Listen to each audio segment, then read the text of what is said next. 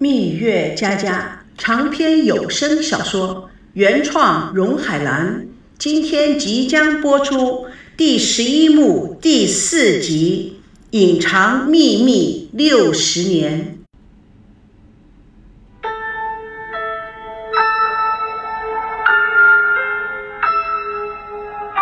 朝夕看到这一场难分难舍的镜头，刺痛深入内心。他用力地敲打着方向盘，却不能减少他心底的痛苦。他极力地想平复自己。也许高培志更适合孙娜与他的父亲，因为他知道怎么忍，怎么迎逢，以及怎么适应不同的情况。是的，也许是我应该退的时候了。想着想着，他慢慢的冷静下来。但是心中却有一股寒冰的感觉。回到家中，却万万的没有想到，隐藏在家里六十多年的秘密也暴露了。赵熙一脸失落，垂头丧气的进入娇小玲珑的家中，就看到爷爷奶奶在客厅中以期待的眼神看着他。奶奶立刻迎上来说：“希儿，你跟娜娜谈好了蜜月旅行的事了吗？”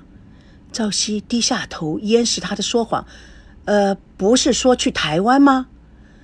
赵保国与田心雨互相看了一眼，小声的问：“哎，告不告诉他？”“哎，说吧，早晚得说。”爷爷奶奶，你们在嘀咕些什么呢？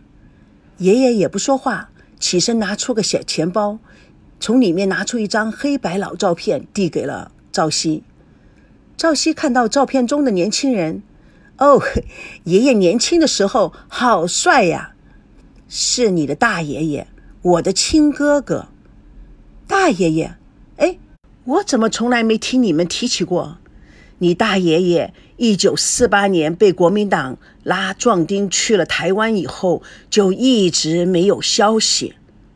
哦，田心雨抢着说：“你爷爷最大的心愿就是能找到你大爷爷，希儿。”等你跟娜娜去台湾度蜜月，就帮你爷爷把他哥哥找到。我们老两口是死了也瞑目了。他从来没有看到奶奶如此激动过，赵姬也被深深的打动了。爷爷奶奶，你们放心，不管我度不度蜜月，我都会飞一趟台湾，完成你两老的心愿，把大爷爷找回来。赵保国惊讶的说：“怎么？”不打算度蜜月了，田心雨急急地说：“哎，你今天又跟娜娜吵架了？”赵熙慌忙的掩饰：“哦，没的事，呃，这只是说说罢了。”赵保国放心了：“希儿，你大爷爷叫赵建国，建设的建，国家的国，他比我大两岁。这照片呢，只有这一张，你呀，千万可别弄丢了。爷爷，好办。”我扫描下来，原件还给你们就是了。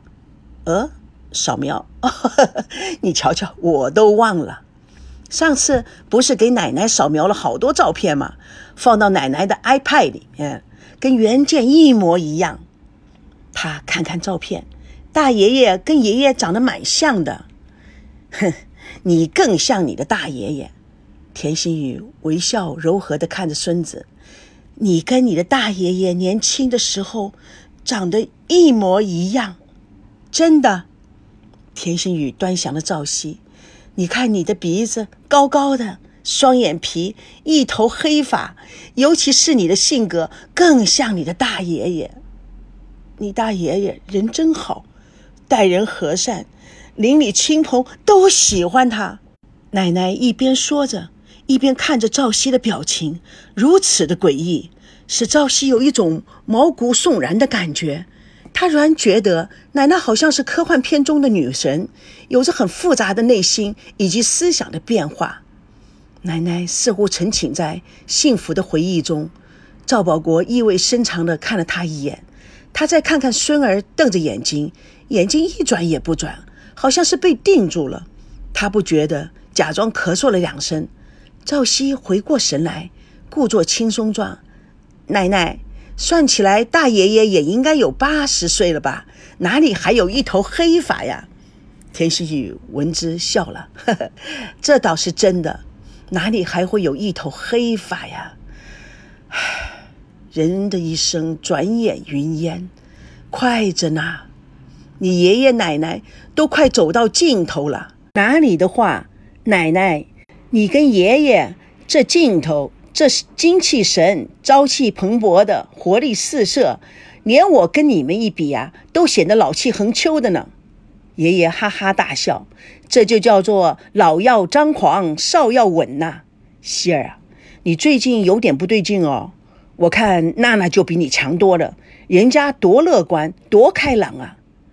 那是，娜娜就比咱们希儿知道怎么在生活中找乐子。赵熙一惊，奶奶怎么知道孙娜比我知道在生活中找乐子的呢？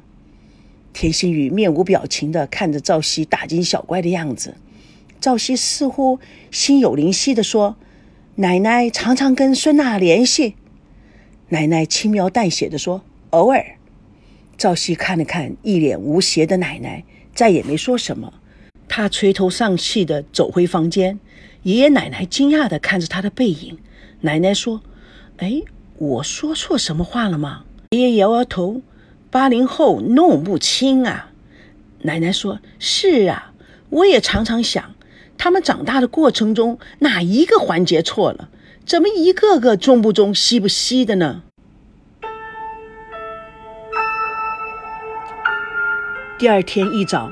赵熙呆呆地倚在办公室的窗台，向外望着。昨天晚上看到的那一幕，如影历历，想忘都忘不了，就好像被一只毒蛇重重地咬了一口，毒液深深地进入每一根血管、每一根神经，那种痛，他从来没有体验过。昨天晚上，汽车到了孙娜家的门口。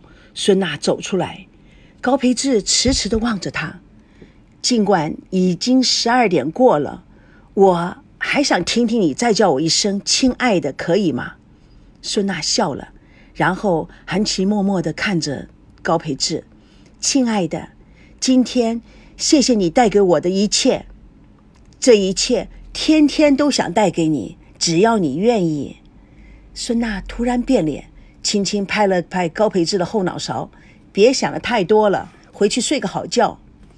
高培志叹了口气：“女人全是变脸的高手，我回去洗个凉水澡，一切都 OK 啦。”孙娜哈哈的大笑：“你呀，就没有一点正经的。”孙娜突然手舞足蹈的比划着如女巫的样子：“现在你马上回去睡觉，脑子里所有的东西全部导出来。”换句话说，脑子里就空空如也了。哈哈哈哈哈！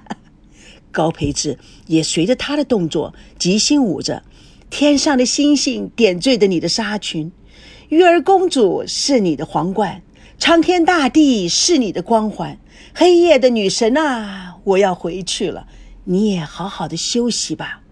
等到明天，太阳公公圣车驾到，今晚的一切就是永恒的回忆。亲爱的，要加油哦！高培志冲他握握拳头，一起加油。孙娜突然上前，在高培志的脸上亲了一下，羞涩的转身就跑。高培志呆住了，回声喊：“亲爱的，加油！”他快乐的开车呼啸而去。赵熙一个拳头重重的在桌子上敲了下去。王曼突然闯入：“哎，赵部长，这是你要的资料。”朝夕吓了一跳，回过神接过资料。王曼看了看他失魂落魄的表情，不由说：“怎么啦？心事重重的？哪有？就是想一些事情。”王曼转身欲走，又回头对赵熙说：“不要让私生活影响了工作。”有问题就要去解决，否则得不偿失。啊，没什么问题。王曼打量着赵熙，嗯，幸福的男人呢？怎么不觉得幸福了吗？赵熙下意识的用手摸了摸鼻子，哪里很幸福啊？是吗？不过通过表情，我可以看到幸福中多少带了一丝忧郁，因为你的眉毛向上扬了一下，嘴唇努了一努，而且啊，还用你的手摸了一下鼻子。哼，这些动作又有什么意思？当然有意思了。挑眉代表无奈，努努嘴表示你正处于忧虑或者是尴尬的时候，摸摸鼻子在说明你在撒谎。哼，你这个都从哪学来的这些啊？这就是犯罪心理学呀！你的心思还想逃过我的如来法眼吗？赵熙却没有笑。唉，你刚刚说的都是真的，当然是真的喽。这种种迹象啊，表明你对你的幸福存在问号，你对即将来到的婚姻有恐惧感、不信任感。赵熙呆在那里，王曼直瞪瞪地看着他一眼，转身离开。赵熙望着他的背影，不觉怅然。突然，他提高了声音说：“下次你进来的时候，不要忘记敲门。”王曼扬扬眉，转过身来，在别人那里受气，请不要往我身上发火，可不可以呀？说完，头也不回的径自走了出去。赵熙憋着嘴，如泄气的皮球一样扁了下去。那天晚上。赵熙的爷爷奶奶在不大的客厅中高声的唱着《蓝色的港湾》，气氛非常的愉悦。电视里播放着两岸的新闻，温家宝总理在讲话，他们立刻停止了唱歌。温家宝总理大特写：“我真希望有机会到台湾去走一走，看一看。我想到阿里山，想到日月潭，想到台湾省各地去走走，去接触台湾同胞。”虽然我今年已经六十七岁了，但是如果有这种可能，走不动就是爬，我也愿意。接下来的画面是关于台湾宣传片以及大陆客人游台后的喜悦心情。田心宇期望地说：“这两个孩子能确定下来去台湾度蜜月，那多好啊！”赵保国无奈地说：“唉。”这两个孩子啊，一天一变呐，真没法说。是啊，赵保国不觉感叹：六十多年了，黑发人变成了白发人，现在是新一代的天下。你看，我们身边的老朋友一个个都走了，就剩下我们两个老骨头，也得数秒过日子啦。田心雨眼眶潮湿。是啊。我只求死前能够再见他一面。赵保国深深的看了他一眼。我知道，真不知道大哥是不是还活着。田心雨激情的说：“哎，你说如果他还在，开放了这么多年，这个人怎么就没回来呢？难道他不想咱们这一家吗？难道他一点都不留恋故土吗？”也许他回来过，哎，要是他回来了，一定会回家的。我真不明白，左右邻居有许多人都回来了，为什么他没回家？是啊，我们也没搬多远，怎么都能够打听得到啊？也许，也许他看到我俩走到一起了。田心雨叹了口气，过去已经过去了。发生的已经发生了，该想的也想了数百遍了，还有什么好说的呢？爷爷看着这么多年患难与共、不离不弃的奶奶，微笑的说：“跟了我，你后悔吗？”田心雨笑了，站了起来，调皮的在赵保国满是老人斑的脑门上敲了一下：“你说呢，老东西？”嘿我给你去拿毯子去。天哪，有点凉了。蜜月佳佳越来越精彩，咱们下次空中见证第十一幕第五集，披着羊皮的狼。主播荣海兰，请大家告诉大家，谢谢。